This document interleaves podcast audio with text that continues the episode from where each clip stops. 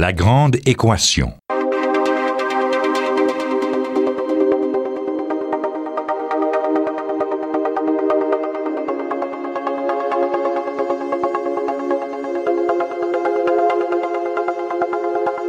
Ici Normand Mousseau, bienvenue à La Grande Équation. Aujourd'hui, le Libraris scientificus, une espèce en voie de disparition.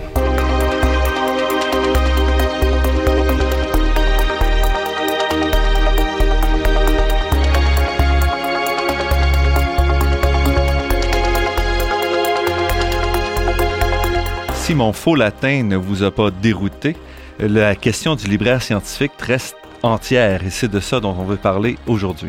On a vu arriver les grandes librairies en ligne telles qu'Amazon il y a à peu près une douzaine d'années, une quinzaine d'années, ce qui a perturbé considérablement les librairies ayant pignon sur rue. Aujourd'hui, c'est au tour du livre électronique d'arriver et de tout perturber dans l'équilibre fragile qui s'était établi entre les libraires en ligne et les libraires de rue. Que restera-t-il d'ici quelques années de ce commerce vieux de plusieurs centaines d'années et sur lequel repose encore aujourd'hui le savoir de l'humanité? La réponse à cette question n'est peut-être pas aussi universelle qu'on voudrait le croire. En effet, au fil du temps, chaque société a développé une relation assez particulière avec le livre. Et la librairie française n'est pas la librairie américaine ni la librairie québécoise. La librairie scientifique n'est pas non plus la librairie généraliste. Quelles sont les règles qui régissent le monde du livre? Comment le Québec se compare-t-il avec l'étranger? À quoi doit-on s'attendre au cours des prochaines années? Pour répondre à ces questions et à plusieurs autres, nous recevons cette semaine Régis Milo, qui fut libraire pendant plus de 15 ans dans les secteurs de génie, sciences et administration à l'UQAM et à l'Université de Sherbrooke. Régis Milo poursuit aujourd'hui des études doctorales en administration et est chargé de cours dans le programme d'édition à l'Université de Sherbrooke. Régis Milo, bienvenue à La Grande Équation. Merci beaucoup de votre invitation. Vous avez suivi depuis plusieurs années le monde des librairies. Est-ce que vous pouvez nous tracer un peu l'évolution des librairies depuis le début de votre carrière vers le milieu des années 80? J'ai commencé dans le début au début des années 80 à travailler dans une librairie de type qu'on pourrait dire généraliste. C'était une petite librairie à Outremont qui s'appelait la librairie Hermès, qui était une librairie de quartier tenue par Elisabeth Marchaudon, qui était une librairie surtout orientée vers la littérature, la littérature étrangère, et avec une petite spécialisation en psychologie. Mais c'était une librairie qui faisait à peu près euh, 1500, 150 mètres carrés ou 1500 pieds dans le temps, et qui avait pignon sur rue, mais qui avait une orientation très ouverte, très collée sur sa clientèle de passage. Or, euh, moi, j'étais un homme qui aimait plus lire les essais et l'histoire que le roman. Alors, je me suis tourné au début vers des librairies qui se spécialisaient dans un thème. Mon premier librairie que j'ai travaillé, c'était une librairie des sciences administratives tenue par Pierre Courtemanche, qui était une librairie très uniquement orientée vers la clientèle de gestion. Mais c'était une clientèle et une, entreprise avec un focus extrêmement précis qui était près de l'UCAM, donc qui s'orientait vers la faculté d'administration et l'école des sciences de gestion. Ces librairies-là étaient, n'étaient pas institutionnelles, mais très proches des universités ou, et très proches du centre des affaires. Donc, il y avait toujours une relation d'une librairie spécialisée avec une clientèle et souvent des centres de savoir ou de recherche. C'est une évolution qui s'est jouée là-dessus. Et c'était des petites librairies qui avaient un focus ou une orientation très précise. Les grandes surfaces, dans le temps, on parlait encore de W.H. Schmidt et de Chapters. Indigo n'était pas encore arrivé sur le terrain, qui est devenu une extension pour niveau anglais. Mais il y avait encore les petites chaînes comme Champigny, Renaud-Bré, Lettresson. Il y avait des petites librairies de quartier ou de, de région, mais qui n'étaient pas hyper spécialisées. Il fallait aller dans les campus universitaires pour voir soit des librairies institutionnelles tenues par les universités, des librairies privées ou quelquefois euh, déjà quelques librairies coopératives comme la coopérative des HEC ou la librairie Zone Université Laval qui commençait pour, comme librairie de campus à la structure coopérative. On avait à ce moment-là de nombreuses petites librairies indépendantes qui dominaient vraiment le marché du livre généraliste on avait assez peu de librairies universitaires comme telles et de nombreuses librairies spécialisées qui étaient, comme vous dites, accrochées aux universités. Oui, les petites librairies universitaires privées, il y en avait comme exemple à Sherbrooke, il y avait la Biblierie GGC, il y avait euh, des autres petits, comme le groupe Guérin à Montréal, mais c'était des petites librairies qui n'étaient pas spécialisées. On a eu un exemple de librairie de type quasi-universitaire, c'était la librairie Bernard Hénault qui était au centre-ville, qui était une librairie spécialisée en génie et architecture. Suivait pas la clientèle universitaire, mais plutôt la clientèle professionnelle. Pourtant, les universitaires aimaient bien s'y rendre parce qu'elle avait une sélection autour de cette thématique-là très forte. Et elle était un peu en compétition avec la Coop Polytechnique et l'ETS émergeait encore à, cette époque, donc c'était pas encore important comme librairie au, au lieu de maintenant. Et si on fait l'évolution rapide entre 85 et aujourd'hui, qu'est-ce que vous diriez qui a changé dans ce paysage-là? Il y a eu plusieurs choses. La première chose, il y a eu l'évolution des librairies de campus elles-mêmes qui avant étaient des, on pourrait dire des comptoirs ou des petites surfaces qui tranquillement euh, passent prenaient le relais des librairies institutionnelles qui avaient eu développé au fil des ans une certaine expertise, mais qui étaient toujours à l'intérieur des murs et toujours le même personnel de l'université et de la librairie. Il s'est développé une expertise à travers les librairies universitaires de savoir commander, opérer, gérer, développer un stock et en même temps une, offre de service.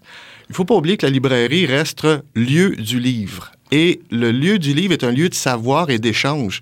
Et cette évolution-là suit comment la librairie a évolué aussi. Or, depuis les 20 dernières années, l'arrivée d'Amazon avec Jeff Bezos à sa tête et ensuite la suivi des grandes librairies françaises comme À la page ou les groupes allemands qui ont été très importants, ça a changé la donne parce que soudainement, le, livre comme objet papier, comme objet de savoir principal pour l'apprentissage, la détente et la recherche, a explosé parce que le format a passé du papier à maintenant aux versions électroniques. Et ça, ça a changé la donne de voir le lieu du livre qui se représentait par la librairie à devenir maintenant simplement un des points et non le seul point de contact entre un lecteur et son objet de lecture. Maintenant, on peut aller sur une page Internet et commander un livre, soit sous format papier, soit un format électronique que l'on peut télécharger sur une tablette, euh, un iPad ou un Kindle pour Amazon ou des, un autre genre d'objet. Et le changement a quand même été différent au Québec de ce qu'on a vu aux États-Unis, de ce qu'on voit en France. Comment vous caractériseriez le changement, l'évolution de la librairie au Québec dans un cadre que vous venez de décrire de compétition avec l'Internet?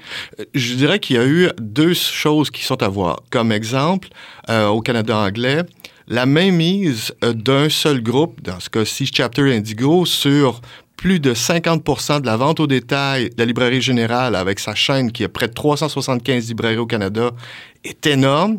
Tandis que si on regarde le réseau québécois, les chaînes comme Renaud-Bré, Archambault et le réseau des coopératives fait que le, poids d'un seul joueur n'est pas aussi lourd. Dans le livre euh, universitaire, l'évolution a fait que les librairies de campus sont principalement des coopératives, tandis qu'au réseau anglais sont presque tous des entreprises privées, euh, comme le groupe Follett ou le groupe Barnes Noble. Et ça, ça a changé la donne parce que la, la réaction des dirigeants est beaucoup plus proche de leur constituants, si on pourrait dire, des gens sur place, tandis que quand on parle d'une chaîne internationale ou euh, américaine, le centre de décision se fait à l'extérieur. Il y a une distance entre les besoins de la clientèle et la réalisation de, des actions pour le suivre, cette clientèle. En d'autres mots, un choix de livre va être beaucoup plus collé à la réalité d'une librairie au Québec que celle qui serait faite par un, directeur qui décide que pour sa chaîne de 800 librairies, comme le groupe Follett américain, les 800 vont dire, bon, vous allez gérer ça à peu près comme ça. Vous avez un peu d'ajustement local, mais c'est tout. Il y a beaucoup plus de proximité avec la clientèle au Québec qu'il y aurait dans le reste à l'extérieur. Je vais vous donner un exemple de comment les choses ont évolué. Quand mon père était aux études en génie, dans les années 50, ce n'était pas des livres anglais qu'ils avaient comme euh, quelquefois pour les études avancées, c'était des livres allemands parce que les meilleurs livres en génie étaient des livres allemands. Tandis que quand on arrive ici maintenant, ce sont les livres anglais. Il faut penser que la langue au Québec représente un cas important d'accès au savoir.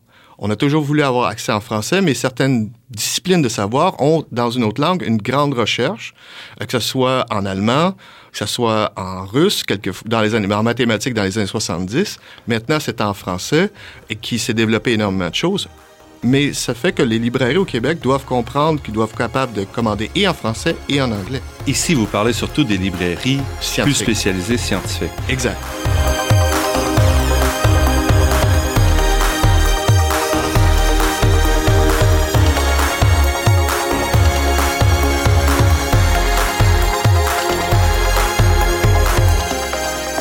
Dans son numéro de février, la revue Québec Science dévoile son choix des 10 découvertes de l'année 2011. En première position, l'Optrode, une électrode optique développée par une équipe du Centre d'optique photonique et laser de l'Université Laval. Depuis quelques années, les chercheurs en neurosciences ont commencé à insérer des molécules sensibles à la lumière dans les gènes d'animaux de laboratoire. Il suffit ensuite d'éclairer des neurones pour activer ou désactiver une fonction du cerveau. Toutefois, les techniques utilisées par ces groupes ne permettaient d'illuminer et de contrôler que des grands ensembles de neurones. Et c'est ici qu'entre en jeu l'équipe du COPL de l'Université Laval. Poussée par le biologiste Yves de Coninck, ceci développe une fibre optique miniaturisée à double fonction qui permet à la fois l'envoi de signaux lumineux et la mesure de l'activité électrique sur un seul neurone à la fois. Cette découverte remarquable ouvre la voie à l'étude de l'impact de la génétique sur le fonctionnement du cerveau au niveau moléculaire et assure au COPL une présence parmi les chefs de file de cette technique à travers la planète. Pas surprenant que cette découverte ait été choisie la plus importante au Québec en 2011. Pour en savoir plus sur ce travail et l'ensemble des 10 découvertes de l'année, ne manquez pas de consulter le numéro de février de la revue Québec Science.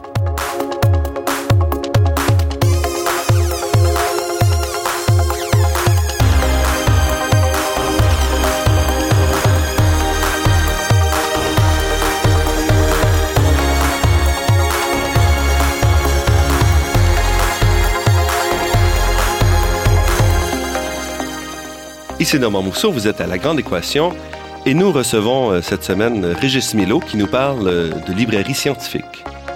On a fait le tour un peu avant, quand vous parliez des grandes chaînes, de, la tendance qui s'est faite dans les librairies généralistes et ce qui permet au Québec, peut-être aussi grâce à la langue, d'être un petit peu protégé des grands réseaux Internet et de pouvoir survivre encore avec un modèle de librairie de quartier il y a le modèle de librairie quartier, mais il y a aussi un autre élément qui est plus structurel. Il y a au Québec une loi assez unique au Canada qui s'appelle la loi D8.1, mieux connue sur son nom de sa projet de loi, qui s'appelait la loi 51, loi sur le commerce du livre, qui régit la structure des opérations et qui permet de maintenir un réseau d'environ 200 librairies à travers le Québec, de librairies de fonds, c'est-à-dire qui a une sélection minimale de qualité et qui permet aux gens, de quand ils se présentent à l'intérieur d'une librairie, d'avoir toujours une sélection de nouveautés, de stocks dans un ensemble de thèmes et d'être certain d'avoir la capacité de commander à l'unité, de trouver du matériel québécois et du matériel français en stock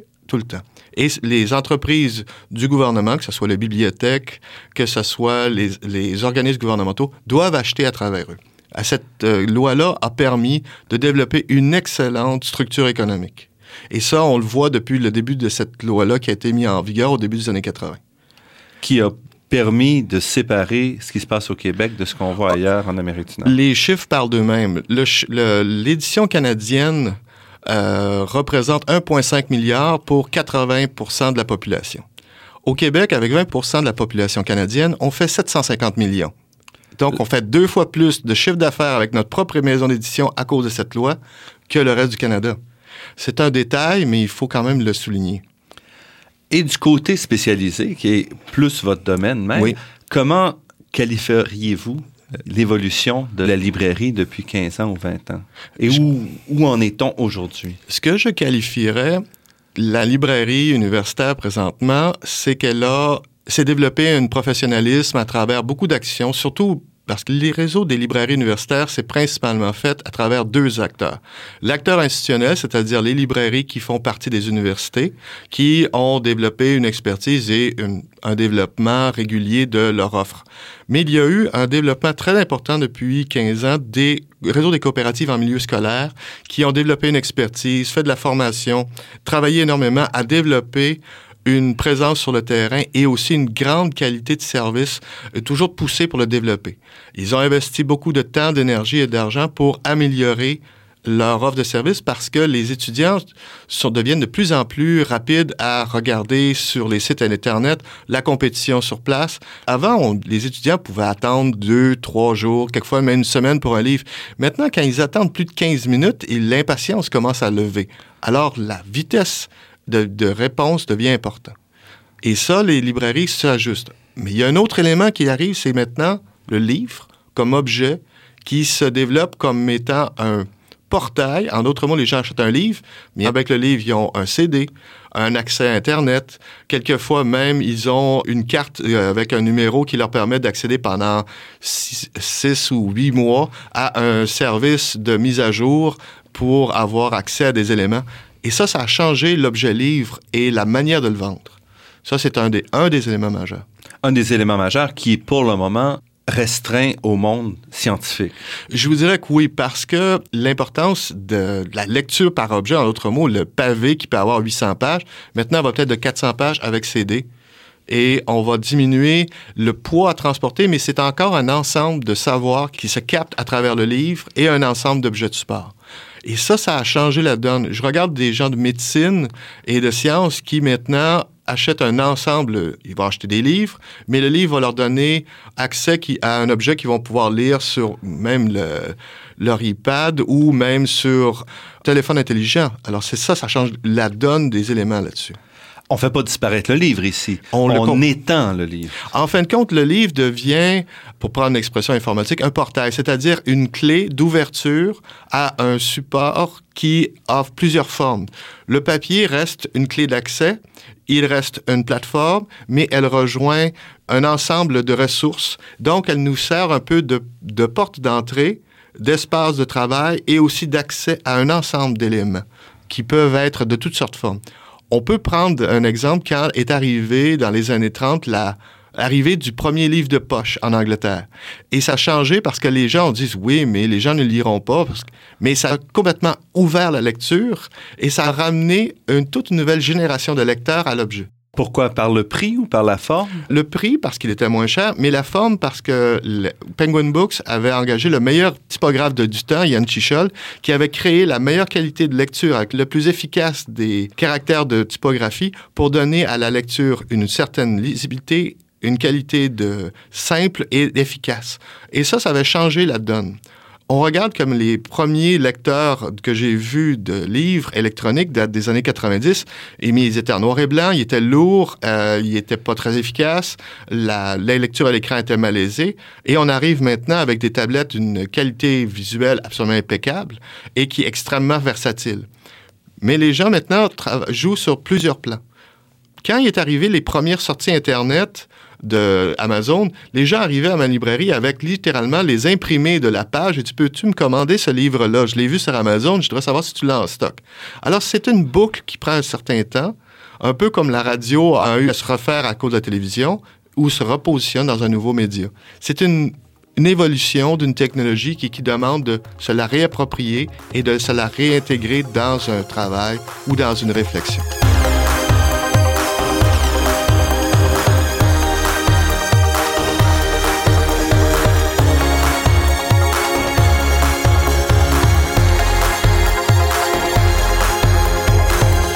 Vous êtes à La Grande Équation et nous sommes avec Régis Milo, libraire scientifique. Le Québec ne possède pas de grandes librairies comme on retrouve en France, par exemple, ou en Angleterre. Est-ce que dans le contexte actuel, on doit dire adieu à cet espoir de disposer de, de grandes librairies de fonds au Québec? La grande librairie de fonds en France a une tradition qui commence au 14e siècle près des universités quand on parle des ateliers de copistes qui tournaient. Il y avait peut-être jusqu'à 100 ateliers de copistes autour de la librairie, euh, de la Sorbonne pour faire des copies des manuscrits ou des différents objets de lecture qui étaient demandés par les enseignants de l'Université de Paris. Mais et il s'est développé à travers les âges une tradition de grandes librairies de fonds parce qu'il y a une masse d'étudiants à Paris qui est quand même énorme. C'est un élément central. C'est très important. On, a, on parle de peut-être euh, des centaines de milliers d'étudiants universitaires de deuxième et de troisième cycle qui sont des grands acheteurs de livres scientifiques et spécialisés. La quantité que nous avons d'étudiants à Montréal est importante, mais arriver avec une librairie de fonds, c'est un mix entre l'ouverture et l'accès à une information et aussi la survie financière de cette euh, entreprise. C'est qu'à un moment donné, ça devient dur et ça peut être lourd. Gérer plusieurs librairies, je peux vous dire que quelquefois, c'est déchirant d'avoir un superbe stock, mais malheureusement, voir la poussière s'accumuler sur certains titres alors qu'on évoque, ce sont d'essentiels ouvrages de référence, mais il n'y a pas encore de mouvement. Une librairie, pour survivre dans le technique, doit vendre trois copies de, par titre par année. En bas de ça, euh, ça devient une activité qui demande d'être, comment je peux dire, entre guillemets, subventionnée par une autre activité. Euh, à l'Université de Sherbrooke, ce qui aide beaucoup, c'est que nous avons un dépanneur et qui a un café. Ensuite de ça, il y a d'autres endroits où que ça va être la vente de matériel. Mais évidemment, ça devient un peu difficile de voir une librairie qui n'est pas uniquement livre, mais qui a plusieurs produits. Et ça, c'est un débat que j'ai vu même euh, à San Francisco. La librairie Cody's Bookstore, qui avait plus de 50 ans d'existence, qui était pure universitaire, près de Stanford, euh, Berkeley, les plus grands centres de la côte ouest, n'a pas pu survivre à cause qu'elle n'était que purement livre. Pourtant, elle avait la plus belle sélection que j'ai jamais vue. C'était hallucinant. On parlait de pan entier du savoir, extrêmement bien développé, des libraires de fonds spécialisés, qualifiés. Mais il n'y avait pas un flot continu de, de chiffre d'affaires pour leur permettre de tenir le coup et elle a malheureusement fermé. Tandis qu'une librairie très similaire, mais avec un axe beaucoup plus large de produits, ah, ils ont mis un café, ils ont commencé à vendre ce qu'on appelle vulgairement la tasse de Shakespeare ou des choses comme ça, leur a permis de garder un mouvement. C'est un débat très important entre la librairie pure, uniquement livre, et un lieu qui permet de rester actif avec la vocation livre. C'est un débat entre puristes et euh, commerce de détail qui continue encore et je pense qu'elle continue depuis le 12e siècle, ce débat-là, à ce moment-là. Les ateliers copistes et là-dessus. Le rôle du libraire, au-delà de la vente de livres, c'est aussi le rôle du savoir, celui qui connaît les livres et qui peut faire les recommandations. Oui. Dans le monde actuel, avec les services Internet, avec le livre électronique qui arrive, comment est-ce que le libraire va pouvoir se positionner au cours des prochaines années pour survivre et continuer à jouer un rôle d'orienteur? Les Anglais utilisent le terme gatekeeper. Moi, j'appelle ça le concierge, c'est-à-dire celui qui ouvre les portes. Et la difficulté au début, c'est de... Les gens vont arriver avec un livre, un objet qu'ils ont vu spécifiquement. Un libraire va avoir une connaissance et euh, de l'ensemble des ressources. Ma, spécialité était principalement en administration génie. Alors, quand je voyais un professeur qui m'arrivait, je veux tel livre, je lui proposais d'éditeurs différents, des thématiques euh, similaires, mais des livres qui pourraient être comparables. C'est l'ouverture à d'autres sources qui peuvent orienter ou structurer l'écriture de son cours. Mais pour les étudiants aussi, c'est de leur permettre de dire qu'il n'y a pas seulement ce livre qu'ils ont vu dans une référence bibliographique, mais il y a, par nos outils de recherche, lui présenter un ensemble de ressources, de livres, de plaquettes, de monographies qui peuvent appuyer sa démarche de recherche de savoir ou de développement d'un contenu qu'il veut faire. Régis Milo, qui avait fait une longue carrière euh, dans la librairie spécialisée. Vous ne craignez pas du tout l'avenir de, la librairie malgré les changements et les bouleversements qu'on vit aujourd'hui dans ce milieu-là. Merci d'avoir accepté notre invitation. Ça m'a fait grand plaisir. C'est toujours un grand plaisir de parler de livres et de librairie. Je remercie Daniel Fortin à la technique, Marc-André Miron au site Internet et Ginette Beaulieu, productrice déléguée. Je remercie aussi Athéna Énergie, fournisseur de gaz naturel et commanditaire officiel de la Grande Équation, pour son soutien à la promotion des sciences auprès du grand public. Cette émission est également rendue possible en partie grâce à la Fondation des chaires de recherche du Canada et de l'Université de Montréal. Vous pourrez réentendre cette émission en vous rendant sur le site web de la Grande Équation. L'émission est également disponible sur la page Université de Montréal de iTunes U. Ici Normand Mousseau qui vous dit à la semaine prochaine D'ici là, restez à l'écoute de Radio Ville-Marie pour découvrir votre monde sous toutes ses facettes.